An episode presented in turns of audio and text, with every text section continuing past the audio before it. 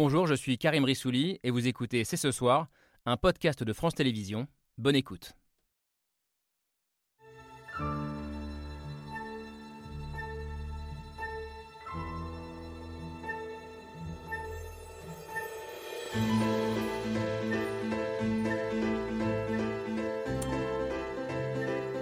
Bonsoir à toutes et à tous, soyez les bienvenus sur le plateau de C'est ce soir. Une question euh, un peu provoque au sommaire ce jeudi. Sommes-nous tous en train de devenir des partisans du nucléaire? Entre la crise de l'énergie déclenchée par l'invasion russe en Ukraine et l'urgence climatique qui nous impose de réduire notre empreinte carbone, nous assistons en tout cas ces derniers mois à la revanche du nucléaire qui apparaît de plus en plus comme la solution miracle à tous nos problèmes. Mais les choses sont-elles aussi simples que ça Peut-on être écologiste et défendre le nucléaire? 11 ans après Fukushima, peut-on être sûr et certain de la sécurité de nos centrales? Et puis alors que près de la moitié des réacteurs nucléaires du pays est aujourd'hui à l'arrêt, faute d'entretien et d'investissement, la France a-t-elle mal géré son parc nucléaire? Si oui, à qui la faute? Nous débattons ce soir d'un sujet euh, passionnel, une obsession française, diront certains. Nous sommes le jeudi 15 septembre 2022, c'est ce soir, c'est parti. C'est parti avec Camille Diao. Salut Camille, j'espère que tu es reposée, euh, en, forme, Parce que d'expérience, c'est un débat un peu difficile à mener, assez passionnel, je le disais. Et on va essayer ce soir d'être euh, dans cette émission à la hauteur de l'enjeu. Heureusement, nous avons avec nous Nabil Wakim. Bonsoir Nabil. Bonsoir. Sujet parfois euh, technique, souvent noyé sous des couches de vérité, de contre-vérité. et on avait un peu beaucoup besoin de vous, journaliste au Monde, spécialiste des questions liées au climat et euh, à l'énergie. Alors il y a évidemment euh, des nuances, mais il y a en gros sur ce plateau ceux qui croient aux vertus du nucléaire et ceux euh, qui n'y croient pas, qui le combattent. C'est votre cas, Pablo Servigne. Bonsoir. bonsoir. merci d'être là, ingénieur, agronome, docteur en biologie. surtout pour beaucoup le grand penseur de ce qu'on appelle la collapsologie, l'effondrement de la civilisation industrielle dans laquelle nous vivons aujourd'hui. Vous êtes un anti-nucléaire convaincu et vous évoquez même dans votre dernier livre qui est ici, donc l'effondrement et après expliquer à nos enfants et à nos parents au seuil avec euh, Gauthier Chapelle, vous évoquez à un moment donné un, holocauste nucléaire qui est selon vous une paire encore justifiée. Euh, aujourd'hui, on va en parler ensemble ce soir. Je ne sais pas si vous reprendriez la formule, euh, Hervé Kempf, de holocauste nucléaire. Bonsoir. Vous êtes vous aussi hostile à cette énergie. vous êtes journaliste et écrivain, rédacteur en chef du site reporter.net et auteur de ce texte qui vient de sortir. C'est un libelle du seuil. Le nucléaire n'est pas bon pour le climat. On a, on a compris la thèse. on va en parler ce soir. Avec nous également dans l'autre camp, entre guillemets, l'une des voix les plus actives pour défendre euh, le nucléaire en France euh, ces dernières années. Bonsoir Myrto Tripati. Merci d'être là. Ex-cadre dans le nucléaire, vous avez travaillé chez Areva notamment. Vous avez créé il y a 4 ans maintenant le collectif Les Voix du nucléaire, qu'on peut qualifier, c'est pas un gros mot, de lobby citoyen, euh, dont l'objectif est de donner la parole à, à celle de ceux qui croient au nucléaire au sein de la société civile. Autre partisane du nucléaire, je me tourne vers vous, Maude Bréjon, bonsoir. Euh, député macroniste des Hauts-de-Seine, porte-parole du groupe Renaissance à l'Assemblée, et par ailleurs, dans le civil, entre guillemets, ingénieur nucléaire, euh, ce qui est aussi la raison de votre présence sur ce plateau ce soir. Et puis avec vous, Léa Falco, bonsoir, peut-être un profil un peu différent. Vous êtes à la fois militante écologiste, membre du collectif Point Réveil écologique et partisane du nucléaire. Vous en aviez déjà parlé sur ce plateau. Vous nous direz euh, si c'est possible euh, et pourquoi euh, vous l'êtes également. Le débat s'annonce, je le disais, passionnant et passionné, je l'espère en tout cas. D'un retour en grâce, c'est le billet de Pierre Michel.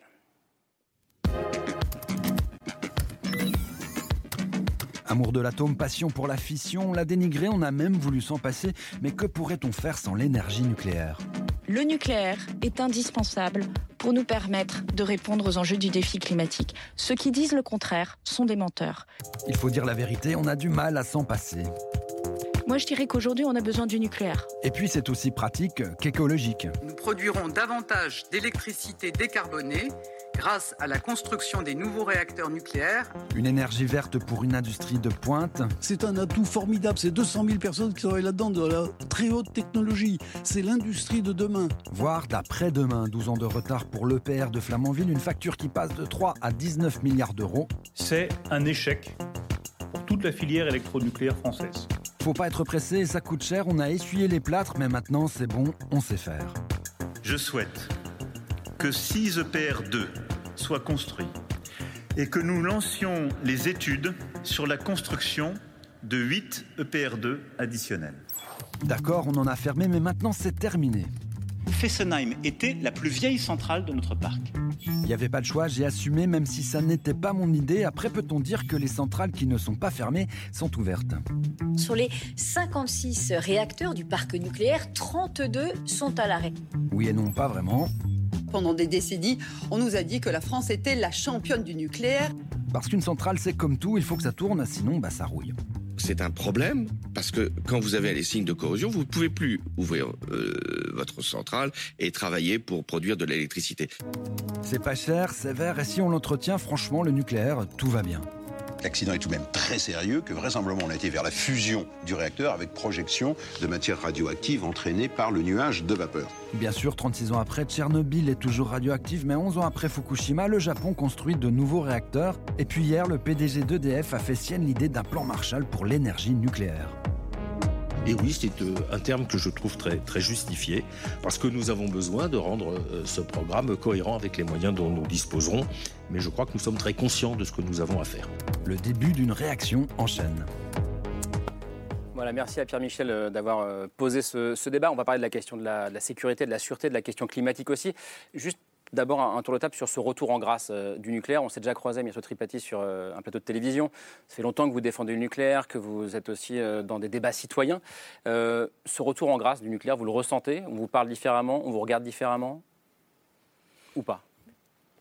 Alors, si je peux me permettre, étant donné l'introduction euh, et la présentation que vous avez faite euh, de mon profil, visiblement euh, pas tant que ça encore. Bah, non, mais c'est intéressant, parce que qu'est-ce que j'aurais dû dire bah, Par exemple, que j'ai travaillé pendant trois ans sur les COP et notamment sur les accords de Paris, c'est la raison pour laquelle j'ai quitté Areva, que je ne suis plus dans l'industrie depuis sept ans, que je suis bénévole à 100% sur euh, cette association il y avait, C'est marrant parce qu'il n'y avait aucune malveillance dans la façon dont vous présentez, mais quand même, vous, devez être marqué par des, non, des décennies mais c'est important de rappeler que dans mon parcours, et notamment qui a construit finalement et qui a abouti à la création de cette association, il y a ce passage par les négociations climat et par les COP qui m'a fait effectivement prendre conscience encore plus que celle que j'avais, hein, puisque j'avais quand même euh, euh, laissé de côté ma carrière qui n'était qui était pas négligeable dans l'industrie, euh, les questions de climat. J'ai réalisé ça.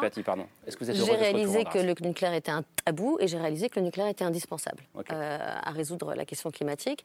Donc je suis très contente que le débat se réouvre avec des dispositions euh, meilleures, avec plus d'écoute, avec plus de chances données euh, à ceux qui expriment aussi les avantages et pas que les inconvénients ou les craintes ou les risques, mais aussi les perspectives, le potentiel, le retour d'expérience, le bilan, tout ça qui est très positif. Par contre, euh, pour l'instant, je, ne m'en contente pas parce qu'effectivement, euh, je pars du principe que euh, ce qui est important, c'est que les gens comprennent comment ça fonctionne, ce que c'est, ce qui bah, on va, on va, en parler ce soir. leur apporte et pas simplement une impression qui ressort des plateaux et d'un renouveau médiatique. On va en parler ce soir. Juste un mot. Ne, voyez, pas de malignité dans mes questions, sinon on ne va pas y arriver. Je vous assure. Non, non, de la bienveillance pour tous et toutes qui est autour de cette table. Pablo Servigne. Pablo Servigne. Est-ce que vous avez le sentiment, quelque part, et c'est un peu la question qui suit celle à Myrto Tripati, d'avoir un peu euh, perdu cette bataille culturelle autour du nucléaire? Il y a, une, pas vous, hein, mais il y a une dizaine d'années, euh, euh, les discours antinucléaires étaient, étaient assez massifs, assez présents, notamment dans les débats. Aujourd'hui, on a le sentiment que le vent a tourné, entre guillemets. Oui, oui, on remarque qu'il y, a de plus en plus de pro-nucléaire, même chez les écologistes. Ce qui est, bon, en France, c'est un peu spécial parce qu'on est un pays vraiment très, très nucléaire, mais je comprends cette peur euh, face au changement climatique de, se retourner vers le nucléaire, euh, mais je ne la partage pas parce que pour moi, il y a deux euh, menaces existentielles, hein, c'est le mot des scientifiques, des risques existentiels, c'est-à-dire qui ont la capacité de mettre fin à l'humanité, c'est le climat et le nucléaire. Donc on me dit qu'il faut choisir le nucléaire pour améliorer, enfin disons, lutter contre les dérèglements climatiques, c'est en fait remplacer euh, la peste par le choléra. Pour moi, ça ne me convient pas du tout. Remplacer, alors du coup, je me vers vous, Léa, Falco, qui est écologiste et favorable au nucléaire. Est-ce que est-ce que c'est possible? Si j'écoute ce que dit Pablo Servigne, est-ce que vous remplacez la peste par le choléra? Ah. Je pense que la confusion qui est souvent faite dans le débat public, c'est entre danger et risque. Le, nucléaire, c'est une énergie potentiellement très dangereuse. On est tous d'accord là-dessus. Mais c'est une énergie très peu risquée. Et le risque, c'est la probabilité du danger.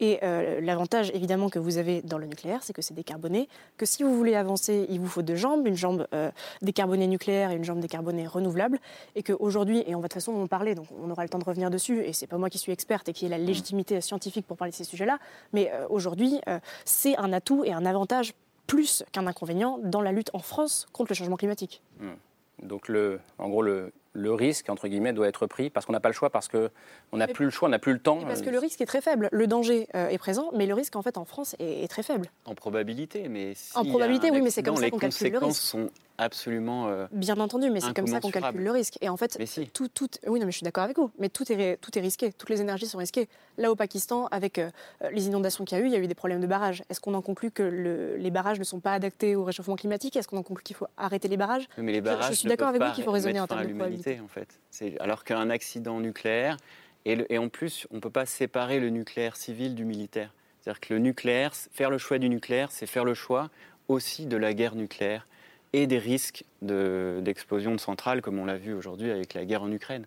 Donc c'est le choix d'un modèle de société autoritaire, centralisé, qui ne, qui ne donne pas d'autonomie aux, gens. Et, euh, le barrage, il y a, il y a des, euh, des modes, enfin des énergies qui, euh, qui, qui sont plus conviviales, disons, et qui, qui ne dépendent pas d'un système euh, centralisé, politique centralisé. Maud Bréjean, sur ce, sur ce point, qu'est-ce que, qu'est-ce que vous avez à répondre à Pablo Servigne, pour le coup? Il y a un vrai débat, je crois, sociétal qui, est, qui se situe euh, sur quel mode de vie on veut avoir et qu'est-ce qu'on est prêt à accepter comme risque, qu'est-ce qu'on est prêt à accepter comme inconvénient puisqu'aucune énergie est parfaite? Sortir du nucléaire, aller vers un 100% énergie renouvelable, je dis pas que c'est techniquement impossible, je dis que ça a des impacts sur euh, l'industrie, donc sur les emplois, sur la qualité de vie des gens au quotidien, euh, qui sera absolument colossal. Et ma conviction, c'est qu'aujourd'hui, une majorité de Français n'est pas prêt à ça. Donc c'est vraiment l'adéquation à trouver entre qu'est-ce qu'on est prêt à accepter vis-à-vis -vis de quel mode de vie on veut. Et pour répondre à votre question, sur euh, pourquoi le nucléaire est revenu en grâce, parce qu'il répond aujourd'hui à un triple défi. D'abord, le défi climatique. C'est une énergie qui n'émet pas de CO2. Or, euh, notre ennemi commun, ça doit être les énergies fossiles, et donc ça permet d'en sortir. C'est une réponse à la question de la souveraineté. On l'a vu d'abord dans la crise du Covid, le fait qu'on ne pouvait pas se permettre d'être dépendant d'un certain nombre de produits de première nécessité. On le voit sur la question énergétique avec la guerre en Ukraine. Et puis, c'est une réponse au pouvoir d'achat, parce que les énergies fossiles vont continuer, le prix des énergies fossiles va continuer à monter et que le nucléaire, de parce qu'il n'est pas cher, de parce qu'on le produit nous-mêmes, est aussi une réponse à ça. Euh, donc, je ne dis pas que c'est la seule, j'insiste là-dessus, c'est complémentaire des énergies renouvelables, mais c'est une des réponses à ces défis-là. Nabil Wakim, je vous ai vu tiquer ou j'ai mal interprété? Un petit peu sur les dernières interventions, parce que quand même, juste pour... Euh, et, Maud Bréjean a raison de le dire, le sujet c'est le changement climatique, et le changement climatique ça veut dire quoi? Ça veut dire qu'on doit se débarrasser des énergies fossiles, le pétrole, le gaz, le charbon, voilà, ça on comprend. Que nous disent les scientifiques du GIEC qui travaillent sur ces questions-là depuis des années, donc les experts de l'ONU pour le climat, les experts de l'Agence internationale de l'énergie, toutes les trajectoires qui sont dessinées, elles disent qu'il y a principalement deux jambes pour marcher. Ces deux jambes, c'est un, réduire massivement la consommation d'énergie. On parle en ce moment beaucoup de sobriété. En fait, c'est d'abord ça qu'il faut faire. C'est notre première manière de nous en sortir parce qu'on consomme trop d'énergie au niveau mondial. Je rappelle qu'on consomme 100 millions de barils de pétrole par jour. C'est colossal. Et la deuxième jambe, c'est de développer massivement les énergies renouvelables. Ça, tous les scénarios sont d'accord là-dessus. Ensuite, il y a des options qui sont possibles. On peut ajouter à ces options-là le nucléaire dans un certain nombre de pays, dans un certain nombre d'autres pays, ce qu'on appelle la séquestration carbone, donc le fait de capturer le carbone qui est émis euh, de, la part de certaines usines. Il y a des gens qui vont trouver que ces options sont euh, favorables, farfelues, trop chères, etc.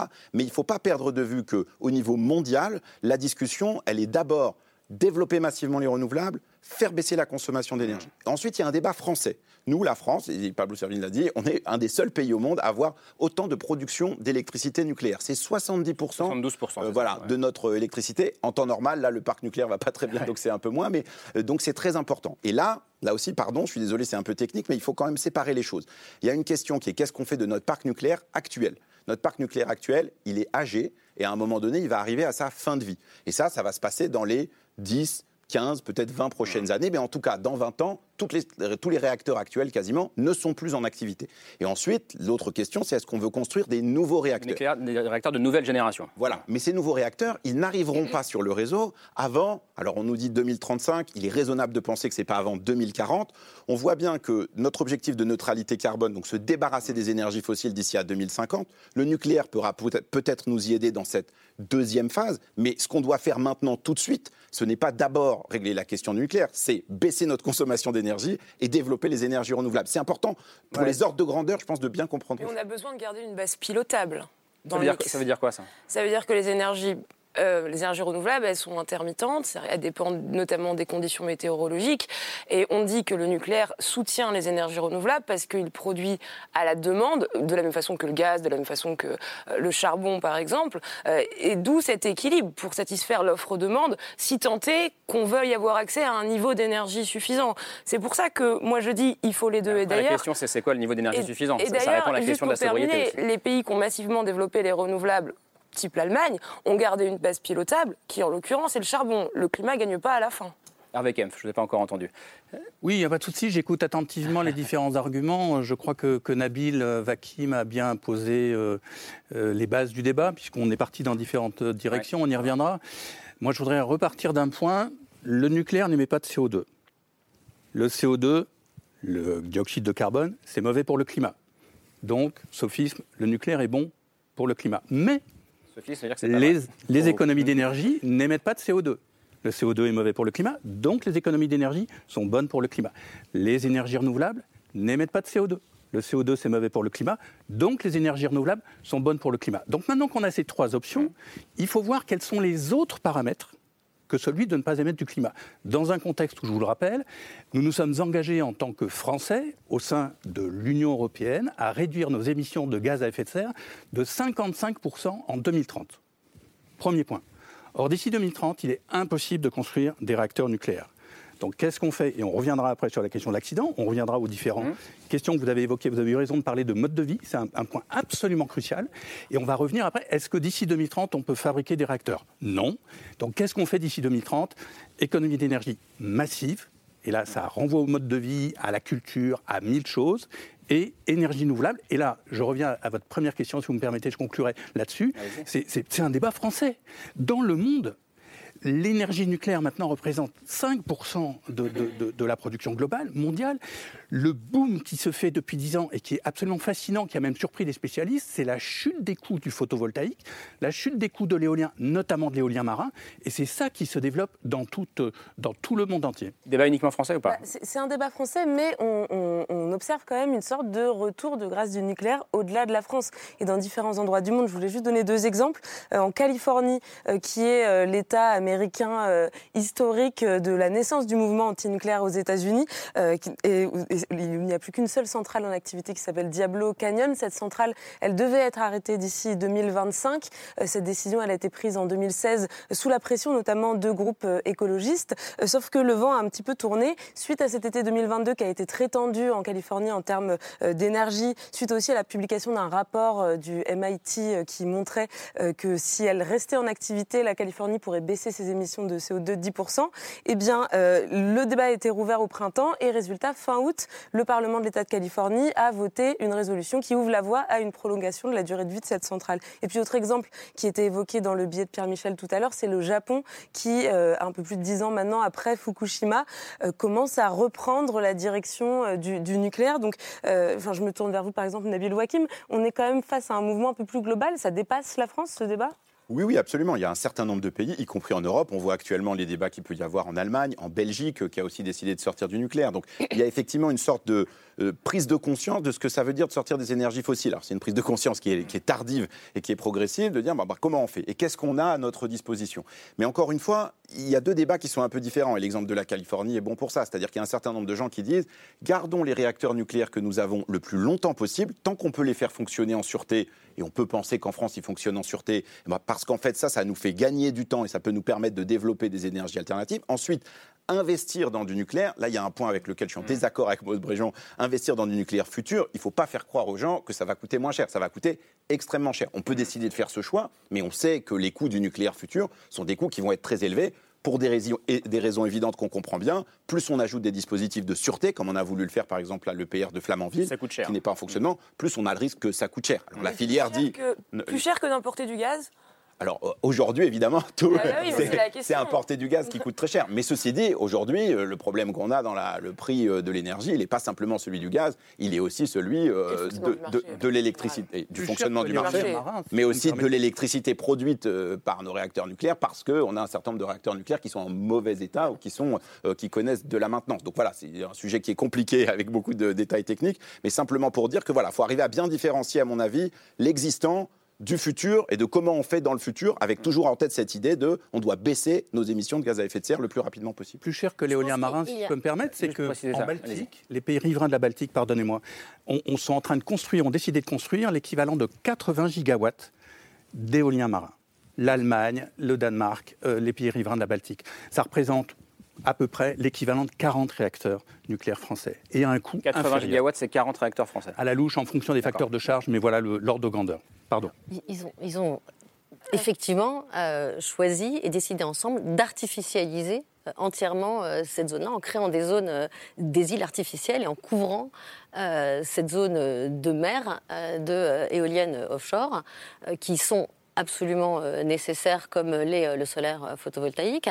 Mais il faut rappeler, et je pense que c'est là où effectivement je suis insatisfaite de la manière, ou en tout cas du fait que ce débat est en train de se retourner, mais ne l'est pas encore complètement, on oublie de rappeler que les énergies intermittentes solaires et éoliennes sont très importantes parce qu'elles réduisent le nombre d'heures pendant lesquelles les centrales fossiles tournent, mais qu'en aucun cas elles ne permettent que celles-ci s'arrêtent.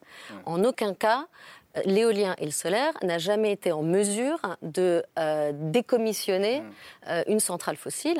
Et les seuls systèmes électriques de pays, en particulier de pays développés, mais pas seulement, les seuls exemples qu'on a au monde qui ont été capables de décarboner leur système électrique, ils l'ont fait à la base de nucléaire et d'hydroélectricité. L'hydroélectricité n'est pas déployable partout parce qu'elle dépend de la topographie. Les autres énergies renouvelables dont on dispose, c'est la biomasse qui sont particulièrement carbonés aussi. Donc aujourd'hui, on a par exemple la Suède, l'Ontario et la France qui ont décarboné en moins de 15 ans leur système électrique. La France est aujourd'hui le seul pays du G20 à avoir décarboné son système électrique grâce à l'électricité nucléaire.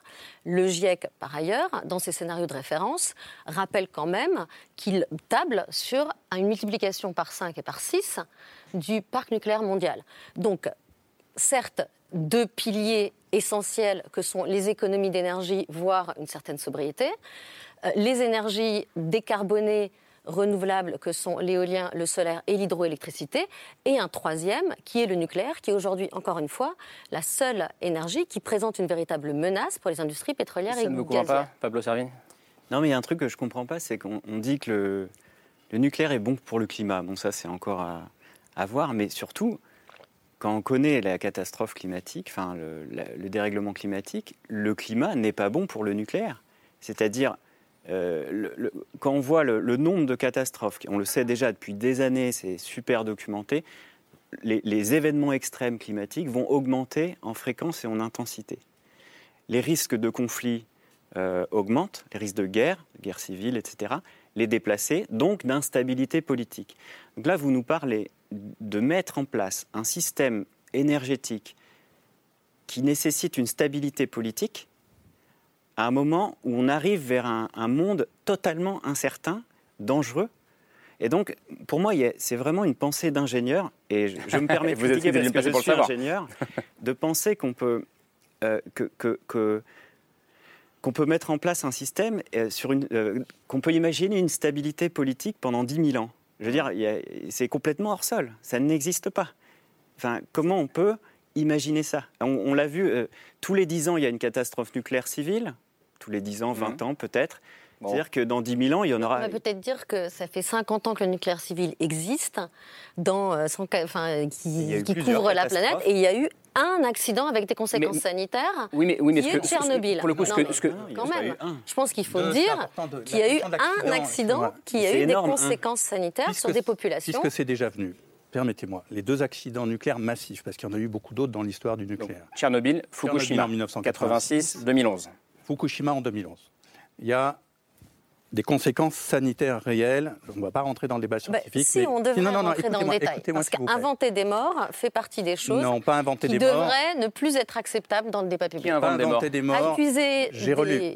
catégories entières de professionnels d'être responsables de la cause de décès inventer ce genre d'informations et, les, et les transmettre dans le débat public est quelque chose qui ne devrait plus être non, non, non, L'OMS, j'ai relu pour préparer cette émission cet après-midi le rapport de l'Organisation mondiale de la santé de 2006 sur les conséquences de Tchernobyl et qui disent qu'il y aura un excès de cancer de 9000 euh, par rapport à ce que l'on attendait. Premier point. Deuxième point, ce qu'il faut bien comprendre, c'est qu'un accident industriel, ça n'est pas un accident nucléaire. Pourquoi? Parce que vous avez un accident industriel comme ça s'est passé à AZF à Toulouse en 2001. Vous vous rappelez Des centaines de morts. Qu'est-ce qui se passe? C'est extrêmement triste, c'est extrêmement douloureux, c'est terrible.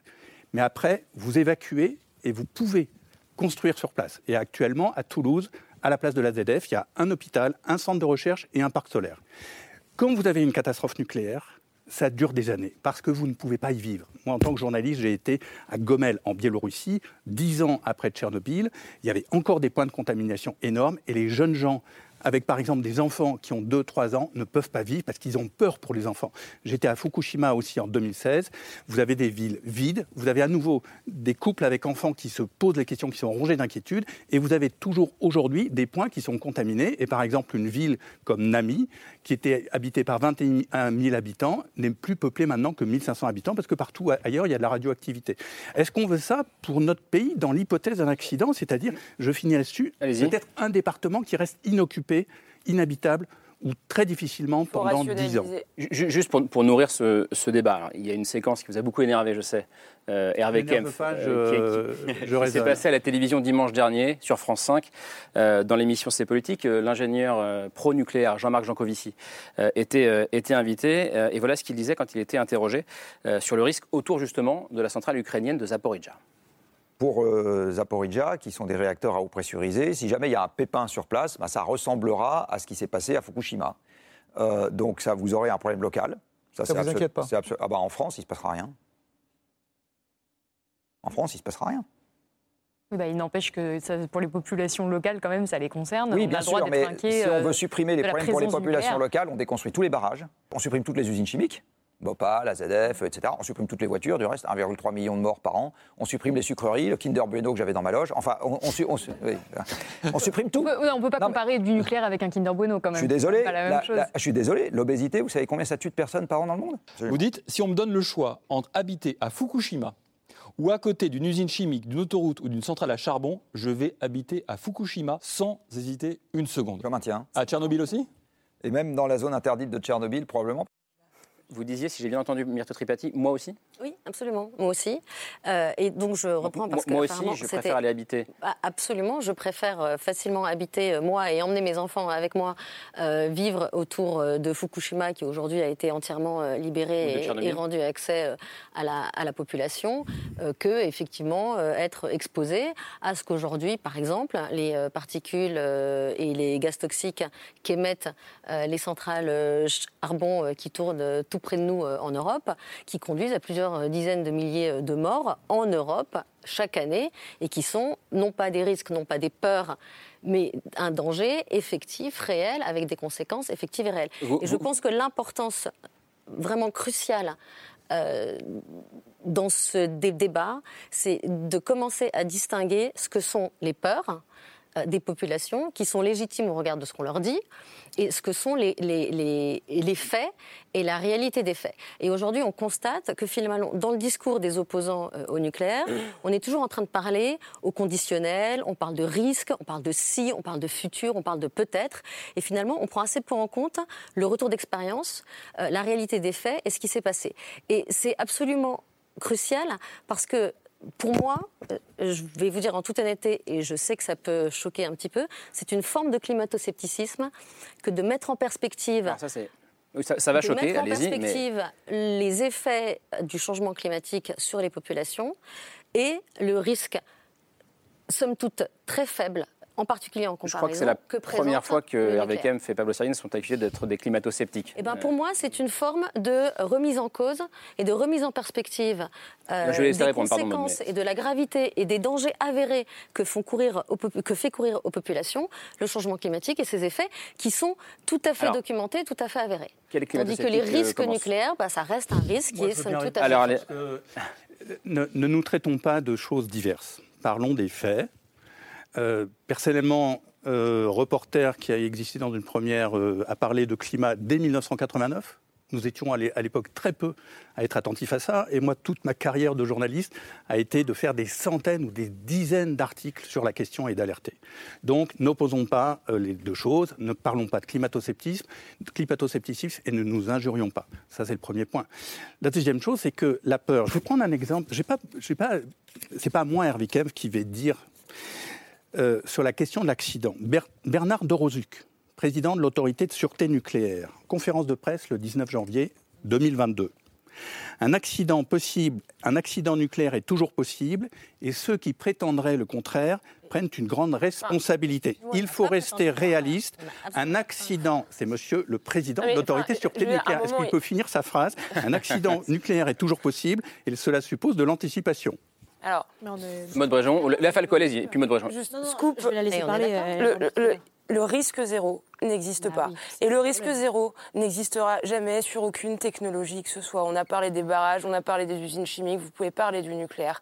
Maintenant, la question c'est comment est-ce qu'on manage la sûreté Et on manage pas la sûreté au jeu de hasard en France. Enfin, il faut quand même un petit peu rationaliser les choses. Il n'y a jamais eu d'accident nucléaire en France, d'ailleurs, vous le noterez. Et la France, comme l'Union européenne, est aujourd'hui une zone de stabilité. Euh, et on a des gouvernements, et là je plaide notamment pour ma paroisse, qui œuvrent pour que ça reste une zone de stabilité politique. Il y a d'abord, il y a d'abord des organisations internes à l'exploitant, par centrale, au niveau de la direction du parc nucléaire, au niveau du groupe EDF, qui gère la sûreté, qui font des contrôles. Vous rajoutez à ça l'autorité de sûreté nucléaire, dont on ne peut pas dire qu'elle soit euh, indulgente avec l'exploitant depuis quelques années. Euh, et d'ailleurs, on a parlé d'un certain nombre de réacteurs qui étaient fermés en ce moment. Euh, une partie de ces réacteurs, plus de la moitié, sont fermés précisément parce qu'on rehausse le niveau de maintenance, le niveau de sûreté, pardon, en faisant des travaux de maintenance qui se basent sur le retour d'expérience de Fukushima et qui visent encore plus prudent aujourd'hui qu'hier. améliorer les technologies en se, battant sur en se basant sur le retour d'expérience. Les centrales aujourd'hui sont probablement plus sûres que ce qu'elles étaient il y a 15 ans, avec encore une fois un management de la sûreté qui est bien défini. Donc après, on peut débattre encore une fois sur quel niveau de risque on est prêt à accepter. Moi, ma conviction, c'est que l'ampleur du défi auquel on est confronté, à savoir le réchauffement climatique, il impose de ne pas opposer euh, les énergies décarbonées entre elles. Et c'est en ça, sans du tout vous traiter de climato-sceptisme, parce que je ne le pense pas, mais que j'en veux un peu à ce type de discours parce que je pense qu'au fond, on se trompe de combat. Non, parce qu'à court terme, une fois de plus, rappelons-le, à court terme, d'ici 2030, il faut réduire les émissions de gaz à effet de serre. Et ça, la question du nucléaire n'y répond pas. La question majeure, c'est les économies d'énergie qui ne créent pas ni peur, ni risque, ni danger d'accident, et les énergies nouvelles qui ne créent pas des accidents d'une ampleur. Je vais donner la parole à Léa Falco, pardon, qui, écoute avec beaucoup d'attention. Euh, moi, je, suis très bien là où je suis. Non, mais euh, euh, l'avantage, c'est qu'on est d'accord sur un certain nombre de choses quand même. Vous remarquerez sur le plateau, on est d'accord sur les économies d'énergie et on est d'accord entre, entre pro-nucléaire qu'il faut euh, pas arrêter les énergies renouvelables. Ce qui est déjà, par rapport euh, à quelques années en arrière, un progrès considérable. Et que je même les promouvoir en ce qui me Absolument. Mais euh, je suis très ferme les trois, euh, je pense. Mais il y, a quelque chose aussi de, fondamental, c'est que effectivement, le risque zéro n'existe pas. Et c'est une question, de, c'est une question de, de, pondération de tous les facteurs que vous avez, d'optimisation, de risque, de, sécurité de la ressource, d'approvisionnement de votre réseau électrique. Et donc, c'est évidemment des paramètres qui sont extrêmement complexes. Et ça, personne ne le nie. Mais on, est, on en revient un petit peu au débat qu'on avait tout à l'heure sur est-ce qu'on a le choix, est-ce qu'on a le temps ou pas. Le, vrai problème que je trouve dans une partie de ce discours-là, c'est de s'arrêter en 2030. Après 2030, on aura toujours besoin d'électricité décarbonée. Et une partie de ça passera très probablement par du nucléaire. Non. bon, oui, d'accord. La réponse non est mais, effectivement mais pourquoi? Parce que investir, on n'a pas l'argent, il tombe pas du ciel. Donc si on investit 60 milliards d'euros dans des EPR2 dont on ne sait pas s'ils marchent parce qu'on n'a pas le design, etc. C'est 60 milliards d'euros qu'on n'investit pas dans la rénovation énergétique, dans... voilà, je vous laisse parler, mais juste... Dans la, rénovation thermique, etc. Juste pour, pour terminer là-dessus, sur la, et après je, je, je, vous redonne la parole bientôt, mais juste euh, là-dessus, sur, sur la question de l'investissement, de toute façon, on est d'accord, je pense tous les deux, qu'il faut investir plus pour la transition écologique oui. et, que, et, et énergétique. Et que, encore une fois, c'est pas une question d'opposer, en tout cas pour moi, les énergies décarbonées. C'est une question de se dire, il faut réduire la part du fossile, nous n'avons pas le choix, il va falloir agir, donc il va falloir financer à la fois le nucléaire, à la fois le renouvelable, à la fois la rénovation thermique. Et on trouve l'argent. Je suis d'accord avec vous, mais il faut demander à Maud Bréjon Léa Falco. euh, loi Bah, finance 2023, très bientôt. c'est- intéressant cet, cet argument de Léa Falco qui dit n'opposons pas les énergies décarbonées entre elles. Le vrai ennemi, ce sont les énergies fossiles et peut-être pas le nucléaire. Bah, le vrai, non, non, il n'y a pas d'alternative euh, incontournable. Enfin, je, euh, faut pas choisir. Je veux pas un choix comme ça. Moi, je, je veux pas des deux. Et le risque zéro n'existe pas, mais le risque existentiel existe. C'est-à-dire, il y a un risque de de de, de C'est quand Le mot non, holocauste. j'ai pas utilisé le mot holocauste, mais mais c'est dans le livre. hein. Non, en, en tout cas, en tout cas, c'est- en tout cas, c'est vous, un vous dites c'est un. immense. Un, un barrage qui saute, ça n'a rien à voir avec une centrale nucléaire ou une guerre atomique. Euh, je veux dire, choisir le nucléaire, c'est choisir aussi la guerre atomique. Euh, la guerre là, nucléaire. c'est ça peu- fait 80 ans. Non, je pense que- Si, parce que maintenant, nous dépend... les systèmes nucléaires, les pays qui ont des, des euh, systèmes nucléaires ont la bombe atomique, d'accord? Donc, moi, je ne veux pas dire à mes enfants, puisqu'on revient sur mon livre, Votre livre. que notre avenir dépend de la mauvaise humeur euh, de, De Vladimir Poutine. de ou sur- la question- du risque, en fait, je, je rebondis là-dessus parce que je me pose une question qui est d'ordre presque euh, philosophique, et qui va peut-être paraître naïve, mais c'est vrai que le, le nucléaire, c'est euh, une des technologies les plus avancées, les plus folles que l'humanité ait mises au point. Alors, je, je schématise un petit peu, mais l'idée, c'est quand même d'accéder à la plus petite unité de, de matière, euh, donc qui est l'atome, euh, et de, de, de la fissurer. Et, et- et finalement, est-ce qu'on n'est pas en plein dans, dans, dans ce mythe euh, qui, selon lequel l'humain, par son génie, est capable de, de maîtriser, de manipuler la nature et sera capable d'en maîtriser les, con- les conséquences, euh, alors qu'on est à une période qui nous amène quand même euh, à nous interroger sur cette foi infinie en le progrès, en la technique? On se rend compte que ça nous a mené quand même à une impasse. Euh, Enfin voilà, qu'est-ce que, qu'est-ce que, est-ce que vous pas- D'abord, c'était ce pas genre naïf du tout. euh, et, et- et je vous laisse répondre les uns les Moi, autres. moi, j'ai un, un vrai sujet avec, euh, avec le lexique finalement euh, qu'on emploie euh, dans le cadre de la transition énergétique, la question climatique et notamment la question nucléaire, y, compris le titre de l'émission. Pour moi, le nucléaire n'est pas un miracle. Un miracle, c'est quelque chose qui intervient, ça, a une proximité avec la religion, c'est quelque chose sur lequel on ne peut pas compter, c'est quelque chose qui nous échappe, etc. Le nucléaire, c'est une science appliquée, c'est une découverte scientifique humaine qui est pour moi ce qu'on appelle un ga- game changer, comme diraient euh, les Américains, c'est-à-dire quelque chose qui fondamentalement bouleverse les règles du jeu, modifie complètement les perspectives, notamment vis-à-vis euh, de cette menace existentielle qu'est le changement climatique, cette menace existentielle qui est l'extinction euh, rapide de, de la biodiversité, la raréfaction des ressources auxquelles on a accès, qui soient du métaux, des minéraux, etc., la pollution de l'air, tout ça, ce sont des menaces existentielles. Et là, c'est important pour moi de rassurer un petit peu euh, Pablo Erwin J'ai sur un certain nombre ouais, de points. Euh, la question de la gestion de la gouvernance du nucléaire en France, par exemple, c'est pas le nucléaire qui force à, à- à une gestion centralisée. Il y a plein de pays, notamment l'Allemagne et les États-Unis et le Japon, qui n'ont pas du tout une gestion centralisée de leur, de- de leur nucléaire. C'est un choix de la France qui est de traiter l'électricité comme un service public. Donc ça n'a rien à voir. Euh, cet été, le nucléaire a été l'énergie la plus fiable et la plus disponible de toutes les formes d'énergie sur le territoire, c'est-à-dire l'hydroélectricité, l'éolien et le solaire. Non mais par exemple, EDF aujourd'hui euh, a un parc qui est gréé selon le scénario 8,5 degrés qui est le plus maximaliste euh, du euh, scénario du GIEC auquel on espère tous ne jamais arriver. EDF aussi, et je pense une des seules, voire peut-être la seule entreprise, qui, quand il y a eu le Covid, était déjà, avait déjà des plans euh, pour réagir à la pandémie Alors, et je qui a je permis re- que je les Français conservent une alimentation Je électrique. reprends la main et je vous en remercie. Quand Pablo Servigne disait tout à l'heure, est-ce que le climat est bon pour le nucléaire? Je, voulais vous demander, Nabil, est-ce que, parce que vous parlez aussi de, ce qui s'est passé l'été dernier, on peut parler de cet été caniculaire, sécheresse. je ne suis pas un non mais s'il vous plaît, je ne suis pas un spécialiste du tout. Est-ce que il y a un risque climatique, Nabil Wakim, très clairement? Oui, bien sûr, et il est identifié. D'ailleurs, il est discuté dans la filière nucléaire pour une raison simple, c'est que euh, les, réacteurs qui se trouvent en bord de rivières, eh bien, euh, ils rejettent de l'eau dans ces rivières. Cet été, il y a eu un problème sur un certain nombre de rivières dans lesquelles l'eau était l'eau rejetée était trop chaude. Donc là, bon bah, comme on n'avait pas trop d'autres options à cause de nos difficultés par ailleurs, on a dû changer la réglementation de manière précipitée pour pouvoir assurer qu'on allait quand même faire tourner les centrales. Mais grosso modo, on parce imagine que pour les, parce que pour les refroidir, euh, parce que pour les refroidir, évidemment il faut de l'eau pour les circuits de refroidissement. C'est essentiel au fonctionnement d'une centrale. Donc, on imagine que dans l'avenir, si de nouveaux réacteurs nucléaires devaient être construits, ils seront plutôt construits en bord de mer euh, qu'en bord de fleuve ou en bord de certaines rivières. Il y a en France euh, certains réacteurs qui sont construits au bord de, rivières qui sont euh, pas très importantes, comme par exemple la centrale de Civaux qui est au bord de la Vienne, qui n'est pas un fleuve très grand. Donc voilà, on imagine bien que ça, ça peut poser des problèmes. Je voudrais revenir quand même pour, placer le débat un peu d'une autre manière si on se projette dans l'avenir. En France, il y a un un organisme qui s'appelle le réseau de transport d'électricité, qui est euh, responsable d'apporter l'électricité chez nous et qui a fait euh, euh, l'année dernière des scénarios qui se projettent dans l'avenir en disant voilà, en 2050, à quoi peut ressembler l'électricité en France. Sur ces scénarios-là, il y a des scénarios qui sont 100% renouvelables, il y a des scénarios avec un peu de nucléaire, moyen de nucléaire, beaucoup de nucléaire. Ce qu'il faut comprendre, c'est que qu'on soit pour ou contre le nucléaire, ce c'est pas vraiment le sujet. C'est-à-dire tous ces scénarios-là sont compliqués et difficiles.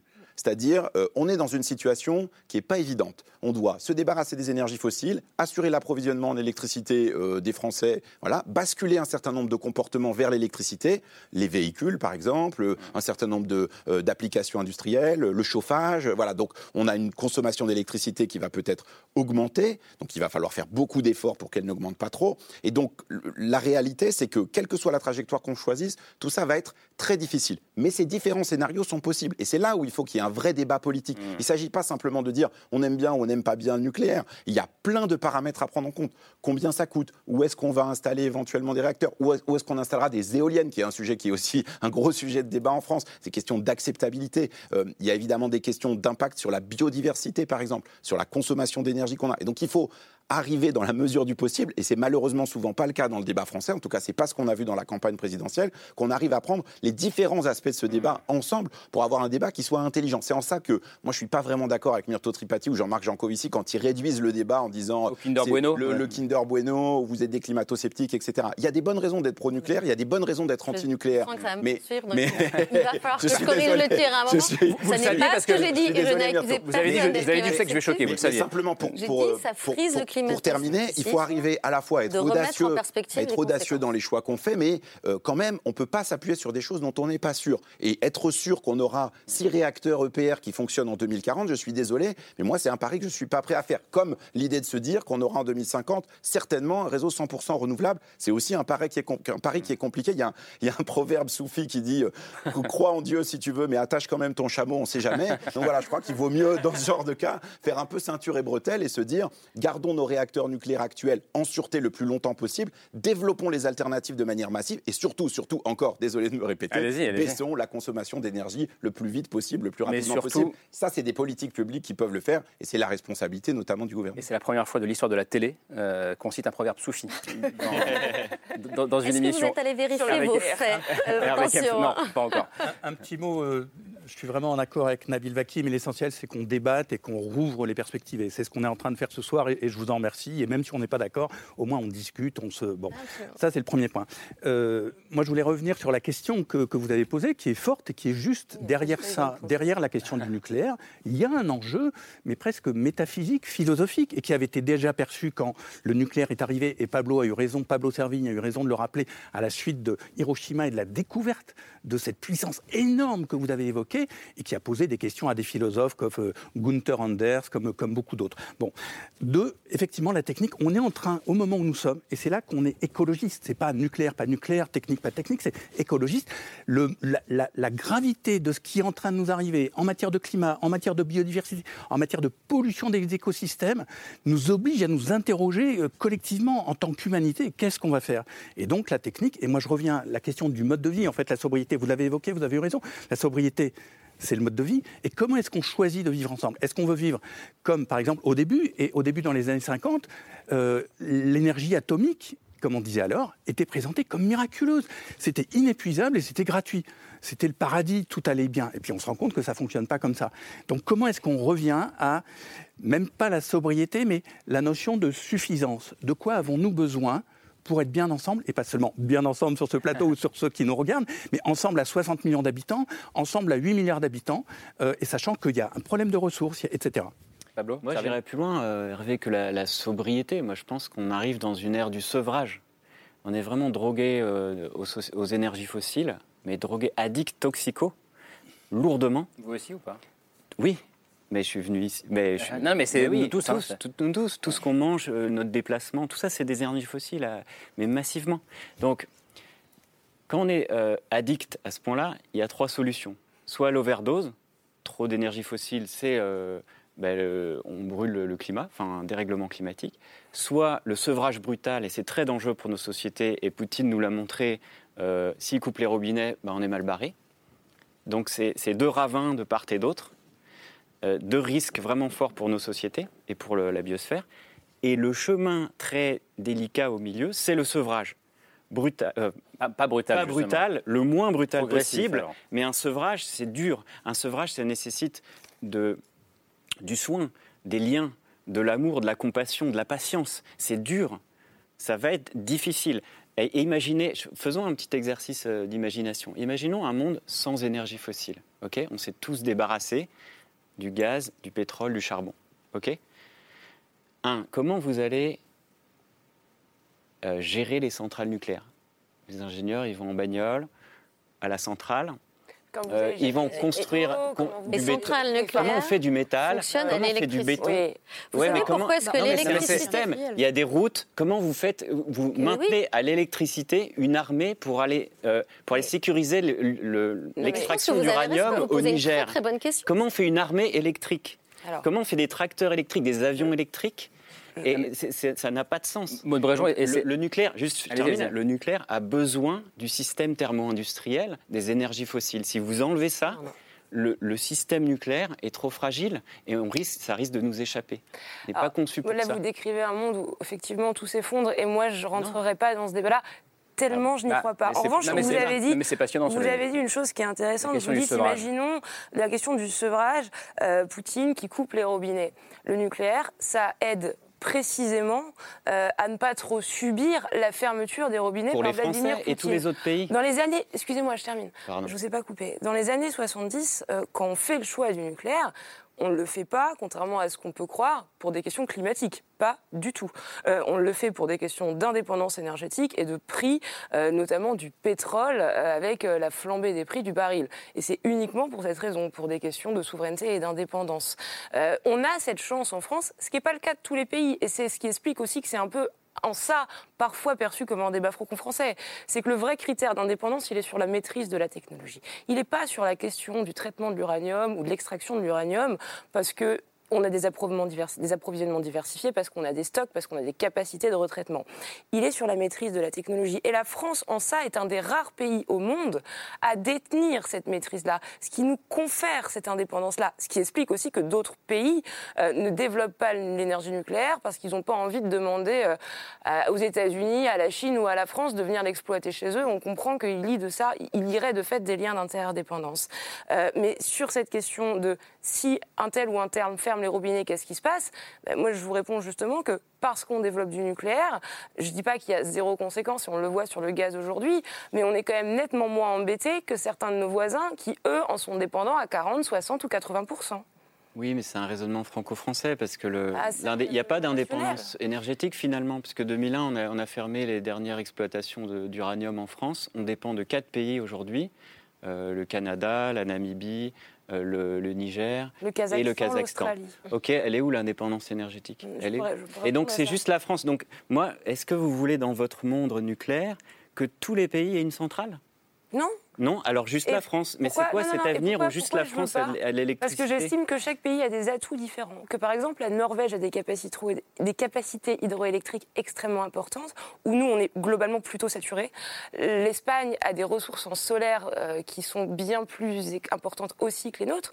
Donc on fait en fonction euh, des, des de nos forces et de nos faiblesses. Sur la question de, juste de l'uranium, c'est précisément parce qu'on a diversifié les, les approvisionnements qu'on a des stocks, qu'on a des capacités de retraitement. Aujourd'hui, on pourrait couper les imports, on arriverait encore à remplir nos réacteurs pendant 10 ans. Donc le critère de dépendance, il se suffit. Il, n'est pas à ce niveau-là. Il est sur la maîtrise de la technologie. Léa Falco, je vous dis prendre des notes. C'était sur la, sur la question démocratique qui était posée. C'est parce que euh, l'émission part un petit peu dans tous les sens, parce que c'est un sujet qui. Euh, mais c'est normal, parce que c'est complexe. Et en fait, c'est un sujet qui mélange le technique et le, comment, et le politique et le pourquoi. Et donc, euh, c'est ça qui rend aussi complexe les échanges. Mais déjà, en 2050, selon les scénarios RTO, on aura toujours. On ne sera pas sorti complètement des fossiles. Hein. On aura toujours encore un petit peu de pétrole et on aura un petit peu plus de gaz naturel, a priori, selon tous les scénarios.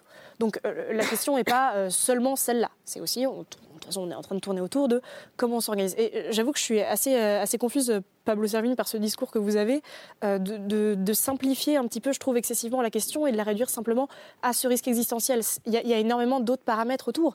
Et on est d'accord sur les. Moi, je suis d'accord avec, avec tous les deux sur le, le, besoin de changer les modes de consommation et donc les imaginaires qui vont autour. Et je pense que là, c'est maintenant quelque chose qu'on partage, y compris les gens qui sont extrêmement pro-nucléaires quoique vous me direz peut-être pas tous. Mais il euh, euh, y, a quelque chose de, fondamental qui est qu'on euh, ne peut pas avoir un débat si on n'est pas d'accord sur ce fait-là, qu'il va falloir avancer et que qu'on soit d'accord ou pas, de toute façon, on va avoir un gouvernement qui va mettre en place des actions, qui va mettre en place des moyens de contenir les conséquences des actions. Donc, par exemple, on aurait pu parler des déchets. Là, on n'est pas allé sur les déchets, mais euh, est en train de se mettre en place. Donc, c'est aussi des, choses qui fonctionnent par système. Vous n'avez pas simplement le nucléaire d'un côté et puis ensuite toute la gestion du réseau de l'autre. La question, pareil, de l'indépendance. En fait, le, les panneaux euh, solaires et les éoliennes ne sont pas produites en France. Vous avez des terres rares qui sont importées. Donc, on est dans des, dans des, dans réseaux systémiques. Et nécessairement, si vous partez du principe que on va continuer à avoir un système électrique et un système énergétique, on sera dans des réseaux systémiques qui ne sont pas euh, simplifiés à la France. Donc ça, c'est une question que vous simplifiez un petit peu trop, je trouve. Et Justement, dans mon bouquin, je passe mon temps à essayer de complexifier cette question, et c'est mon but depuis 10 ans, 15 ans que je fais de l'éducation populaire, c'est de, toujours complexifier et de remettre les questions systémiques euh, à, la lumière. Donc merci d'avoir euh, précisé exactement l'inverse de ce que je fais. Bah c'est, je trouve pas que ce soit si clair que ça. Quand on vous oppose un argument, vous en sortez un qui est plus simple. Non, mais c'est parce que là, on est sur des plans émotionnels, techniques, politiques, et c'est oui, très dur euh, comme euh, configuration de gérer. En plus, on se connaît pas et voilà. Non, non mais passer la soirée ensemble, si vous bah oui, on ira boire un verre après. c'est très difficile. Hervé Kempf. mais c'est vrai. Arguments plus techniques, effectivement. Après, bon, euh, un, d'abord, il n'y a pas que le scénario RTE. On ne va pas rentrer dans la technique, mais il y a le scénario de l'ADEME qui imaginait un avenir totalement sans nucléaire. Il y a le scénario négawatt. L'ADEME, pardon, on précise Oui, pardon, l'Agence pour la maîtrise de l'énergie, enfin, elle a encore changé de nom, Agence pour la transition énergétique. pour la transition, voilà. une agence gouvernementale qui a aussi fait un certain nombre de scénarios 2050 de neutralité carbone. Scénario négawatt, idem, des ingénieurs, et dans d'autres pays, comme l'Allemagne, euh, scénario de sortie totale du nucléaire et des fossiles en 2050. Donc on peut en penser ce qu'on veut, mais c'est là, et c'est fait par des gens qui ont beaucoup de gamberges, qui ont beaucoup euh, discuté, étudié, fait des équations, etc. Deuxième point, vous dites le gouvernement a décidé. Ah, ah, ah, attention, parce que là, on s'engage pour 30 ans si par malheur, on lançait la construction de réacteurs nucléaires. Parce qu'une fois de plus, c'est des choix. L'argent, par exemple, on nous dit sur les retraites, il va y avoir des problèmes d'argent. Alors, il y aurait des problèmes d'argent sur les retraites, mais sur l'énergie, il n'y en aurait pas. Donc, il va falloir choisir. Donc, mais, attendez, je finis juste très, rapidement là-dessus. Donc, politiquement, c'est pas joué. Il va falloir des débats au Parlement. Il y a quand euh, même un, élément, un élément qui a changé. Ah, un élément qui a changé important, c'est que maintenant, vous avez quand même deux partis c'est plus seulement les écologistes qui sont contre le nucléaire, mais il y a aussi la France insoumise. Donc ça fait quand même pas loin de 30% de, l'électorat et des, gens qui disent il faut imaginer une autre voie. Donc mais... ouvrons absolument le débat et ne considérons pas que c'est parti, parce que si c'est parti, on risque de rentrer une impasse pendant que les autres pays seront, eux, partis beaucoup dans les énergies renouvelables et, espérons-le, beaucoup dans les économies d'énergie. Juste une, vraiment une seconde sur la composition de l'électorat euh, LFI et ELV. Vous avez en fait des sondages en interne qui montrent que la question de l'antinucléarisme n'est pas si claire, y compris dans ces partis-là. Donc c'est-à-dire que vous avez les têtes de partis qui sont euh, farouchement antinucléaires, ou en tout cas qu'ils sont aussi par, par euh, communication, mais vous avez dans les forces vives des partis des gens qui sont beaucoup moins antinucléaires en nombre. Et, leur position est claire pour l'instant, donc bah, laissons-les. Dans, la, dans la tête des partis, ça ne veut pas dire que les électeurs suivent nécessairement récemment. Mais écoutez, il y a des élections, il y a des sondages. Donc moi, je propose qu'on fasse des élections. Eh ben, je suis complètement d'accord avec vous. Voilà. Il y a des élections. Et plus de 50 des partisans Il y a- de Qui est favorable au nucléaire. Il y a des élections et des sondages, vous avez raison. Il y a eu récemment, ça vous a probablement pas échappé, une élection présidentielle. Et les candidats Mais est-ce que, est-ce que, ça n'est pas, c'est intéressant ce que disait Nabil Ouakim, est-ce que ça n'est pas une question suffisamment importante et engageante Alors, pour que débats. le débat démocratique soit peut-être supérieur il y a des débats, la Commission nationale du débat public on a organisé un certain nombre. Il y en a un nouveau qui commence euh, sur les futurs, le futur projet de PR2, donc Panly et puis plus globalement les six. Donc, il y a du débat public. Euh, on n'en parle peut-être pas assez, mais il, est, il existe et il existe bien. Il y a eu malgré tout les présidentielles où les Français ont fait le choix de réélire le président de la République, Emmanuel Macron, qui portait de façon extrêmement affichée une ambition de renouvellement d'une partie du parc. Et ensuite, vous avez raison, il faut que le débat ait lieu à l'Assemblée nationale. C'est pour ça euh, qu'on a mené des auditions, qu'on a notamment auditionné RTE. EDF pour faire un peu un point sur l'état du parc nucléaire.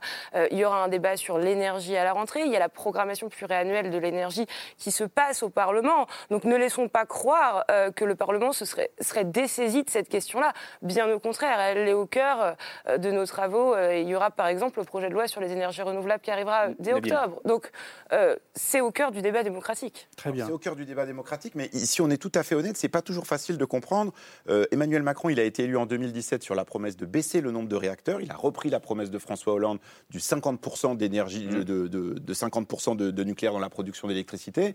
Il a fait fermer la centrale de Fessenheim. Il a nommé plusieurs euh, ministres de la transition qui étaient des anti-nucléaires euh, affichés. D'ailleurs, la plupart d'entre eux l'étaient, à part Elisabeth Borne, euh, mais euh, Nicolas Hulot, Barbara Pompili, François de Rugy, qui ensuite a changé d'avis, mais ont fait leur carrière euh, politique en étant des anti-nucléaires. Et ensuite, à la fin de son mandat, euh, Emmanuel Macron, juste après qu'on ait publié une feuille de route de l'énergie pour la France qui prévoyait la fermeture de 12 réacteurs nucléaires, a décidé que finalement, bon, bah, finalement c'était bien le nucléaire et que donc dans le cadre de la campagne présidentielle, il fallait annoncer qu'on construisait de nouveaux réacteurs. On peut quand même trouver que ça, c'est pas très facile pour aiguillonner un débat démocratique. Moi, je sais pas combien d'électeurs d'Emmanuel Macron ou de Jean-Luc Mélenchon votent pour ou contre le nucléaire, à quel point c'est un sujet qui fait euh, décider les gens, c'est très difficile de, de le savoir. Mais ce qui est- ce qui ça n'a pas qui- été un débat de la campagne. hein. mais, mais- mais ce, qui est cer- ce qui est certain, c'est que euh, le débat public qui va s'ouvrir, ce qu'on peut souhaiter, c'est que les gens s'en saisissent. Parce qu'en fait, la Commission nationale du débat public organise plein de débats publics, mais souvent, les gens qui viennent euh, sont des, soit des gens qui sont hyper contre, soit hyper pour. Et donc, on a un débat qui, qui est parfois un peu Et stérile. Donc, informés de voilà, l'existence même du débat. Exactement. Mais ça, ça dépend évidemment des moyens qu'on octroie à la Commission nationale du débat public,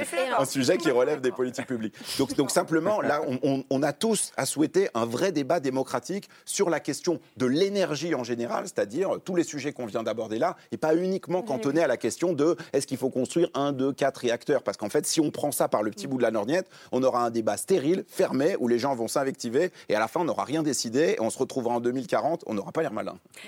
Tripati. Merci. si je peux me permettre, euh, la décision que le président Emmanuel Macron euh, a prise, il l'a prise après la publication des résultats RTE, qui ont montré, s'étant basé sur cinq Non, scénarios, pas- pas le scénario donc le scénario le plus nucléarisé est quand même en deçà de ce qu'est le parc actuel, donc c'est pas très nucléarisé, c'est moins nucléarisé que ce qu'on est maintenant.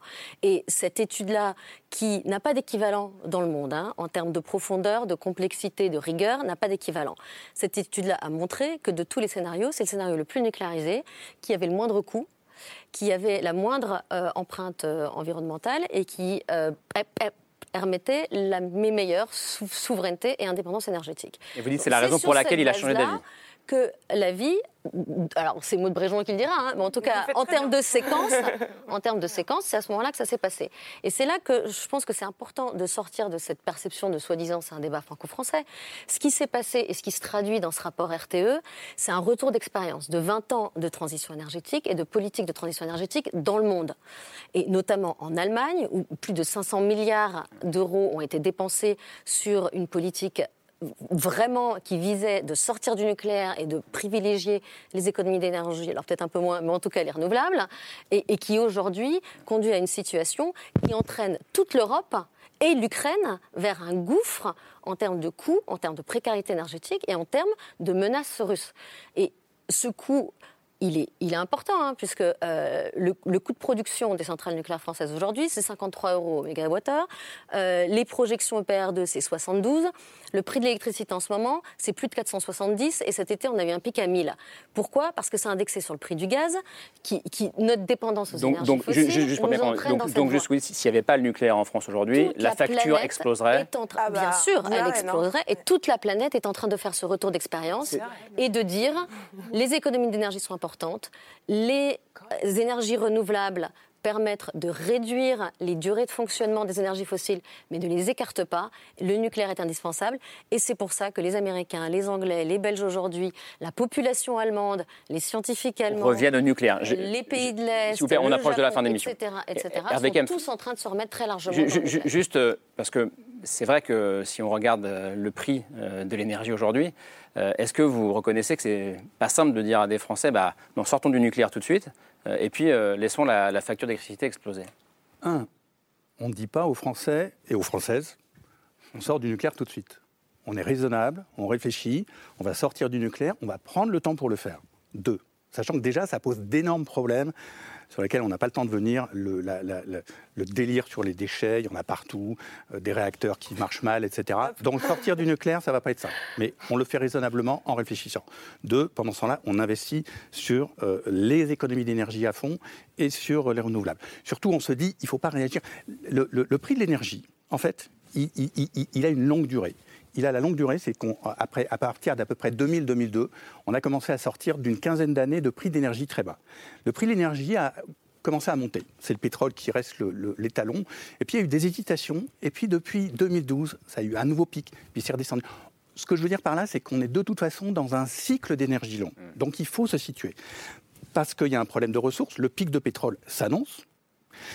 La, la, contrainte climatique est de plus en plus forte et les ressources, ça devient compliqué. Donc de toute façon, c'est on a cet événement cet hiver, mais le prix de l'énergie, il est durable et ça va être cher. Et juste un petit point, parce qu'on est venu sur l'économie, je reviens sur le RTE, excuse-moi d'être un petit peu technique, mais le scénario RTE disait le nucléaire, c'est un scénario favorable, si les taux d'intérêt d'investissement sont relativement bas pour toutes les énergies. Or, le nucléaire, comme ça demande d'énormes investissements, parce que vous devez vous engager pour 10 milliards d'euros sur des dizaines d'années, le coût du capital est beaucoup plus élevé. Alors que sur le photovoltaïque ou l'éolien, pour faire simple, vous avez un coût d'intérêt beaucoup moins faible. Et dans ce cas-là, les énergies nouvelles sont clairement plus avantageuses. Non, le coût du capital est très élevé parce qu'il y a un risque politique et que vous pouvez perdre votre investissement parce qu'il y a une décision politique, comme ça a été le cas sur Fessenheim et comme c'est le cas sur les centrales allemandes, où tout à coup, vous perdez tout. et, je donne juste la parole à, effectivement, allez, à Falco et à Palou pour conclure. Allez-y. Je pense qu'on peut les, écouter débattre pendant trois heures. C'est euh, oui. quelque chose qui tourne. Euh, je veux comprendre, surtout. Oui, oh, bah, oui, et puis en plus, à mon avis, on se fera virer du studio euh, avant. Mais euh, quelque chose que vous avez dit, Nabil, tout à l'heure, euh, m'a vraiment intéressé. C'est sur cette question du débat démocratique, vraiment, et de la place qu'on donne à l'énergie, au sujet énergétique, dans, dans le monde politique. Et parce que euh, que les gens soient anti-nucléaires, moi, ça ne me dérange pas à partir du moment où ils ont toutes les informations pour l'être. Et aujourd'hui, vous avez quand même un grand nombre de Français qui pensent toujours que le nucléaire émet du CO2. Et c'est une des informations importantes à prendre en compte pour se faire un avis sur le sujet. Et je pense qu'une partie de ça, c'est quand même dû à un, débat politique euh, partisan qui, en fait, est euh, extrêmement médiocre sur ces sujets-là. Il y, a des gens qui racontent... Et ça, sur tout le spectre politique, hein, y compris parfois le, le de Montbréjon. Hein. vous avez des gens qui, qui le font volontairement parce qu'ils ont décidé que euh, ils allaient donner les informations qu'ils voulaient sur l'énergie. Il y en a d'autres qui le font par méconnaissance. Mais en tout cas, on a besoin vraiment d'un nivellement par le haut sur des sujets aussi importants que celui de l'énergie. Et, d'ailleurs, j'ai été contente de vous entendre. Oui, vous allez. Ah non, c'est moi qui décide ça, mais allez-y. Ah, là, je crois que vous décidez plus de rien à ce stade-là. Hein, mais euh, je suis contente de vous avoir entendu dire en début d'émission qu'il y avait des, scénarios 100% euh, renouvelables par RTE, parce que je me souviens de vous en juillet au, à l'Assemblée nationale qui déclarait justement que ça n'existait pas et que ni RTE ni l'ADEME. À ce niveau. pardon. Mode 30 secondes. Juste vous plaît. Très, rapidement, il y a un point qu'on n'a pas du tout abordé. C'est la question humaine. Juste rappeler qu'on parle beaucoup de technique, on parle beaucoup de sûreté, on parle beaucoup de mégawatts, mais derrière chaque mégawatt produit en France, il y a des femmes et des hommes qui sont ouvriers, qui sont techniciens, qui euh, depuis 40 ans ont construit cette industrie euh, et à qui on, qu'on a beaucoup pointé du doigt depuis 10-15 euh, ans. Euh, ils sont aussi ancrés dans une forme de récit national au regard de ce qu'est aujourd'hui le nucléaire. Et c'est, c'est un point qu'on n'aborde pas beaucoup, mais c'est 220 000 emplois directs et indirects en France qu'il ne faut pas sous-estimer, je crois, dans, le débat public. Non, juste c'est Pablo Servigne qui va conclure. Ben, ouais. Non, mais pour l'instant, le nucléaire euh, nous apporte de la puissance énergétique, mais pas vraiment de puissance euh, démocratique et humaine, justement. Donc, moi, ce que j'ai remarqué. Mais qu'est-ce que vous avez ici, pour soutenir cette affirmation moi, Qu'est-ce que vous avez comme exemple En fait, moi, ce que j'ai remarqué dans ce débat, c'est que j'ai plus peur du débat sur le nucléaire que du risque nucléaire.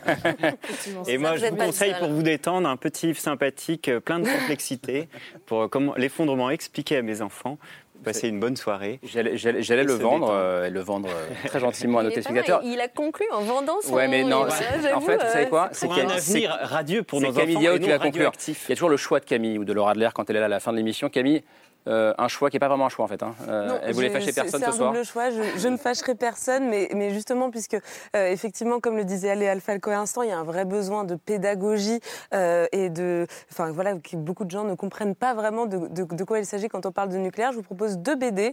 chacun peut choisir son camp. Une qui est plutôt pro-nucléaire, une qui est plutôt anti-nucléaire, et qui permettent de peut-être de comprendre les termes du débat de manière un peu plus immédiate qu'un long essai ou qu'une publication scientifique. Donc la première, c'est euh, le monde sans fin de Christophe Blin, qui est auteur de BD, et Jean-Marc Jancovici, euh, qu'on a vu le fameux euh, tout à l'heure. Voilà, le fameux Kinder Bueno, ingénieur fervent défenseur du nucléaire civil.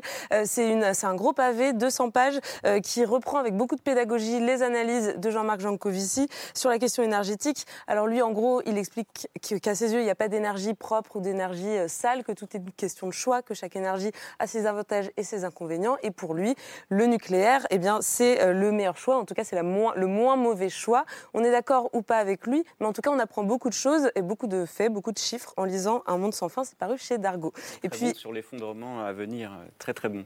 C'est juste le chapitre climatique et euh, nucléaire qui est, qui est, un peu délicat. Et puis en contrepoint, donc je vous propose une BD qui s'appelle Accident majeur, BD d'Alizé de Pin et Jean-François Julliard, qui est euh, Jean-François Julliard, le directeur général de Greenpeace, de Greenpeace France, pardon.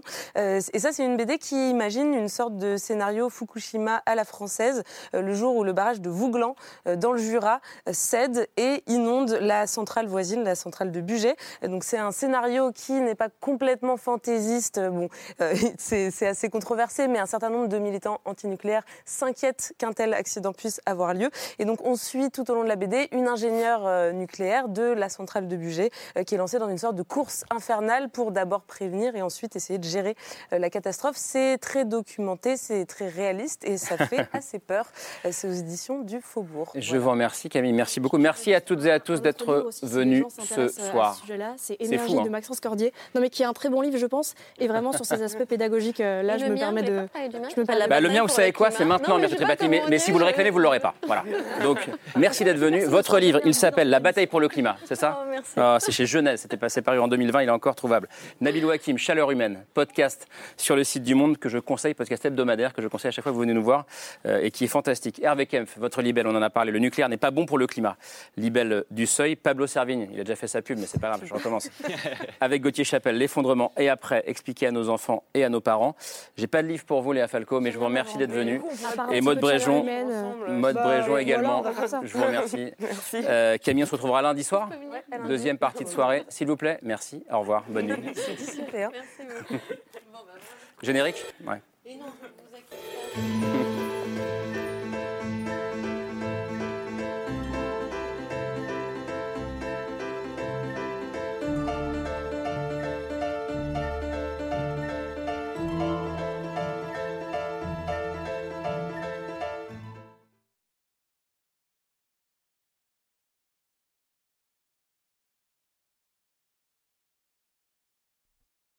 C'était C'est ce soir, un podcast de France Télévisions. S'il vous a plu, n'hésitez pas à vous abonner. Vous pouvez également retrouver les replays de l'émission en vidéo sur France.tv.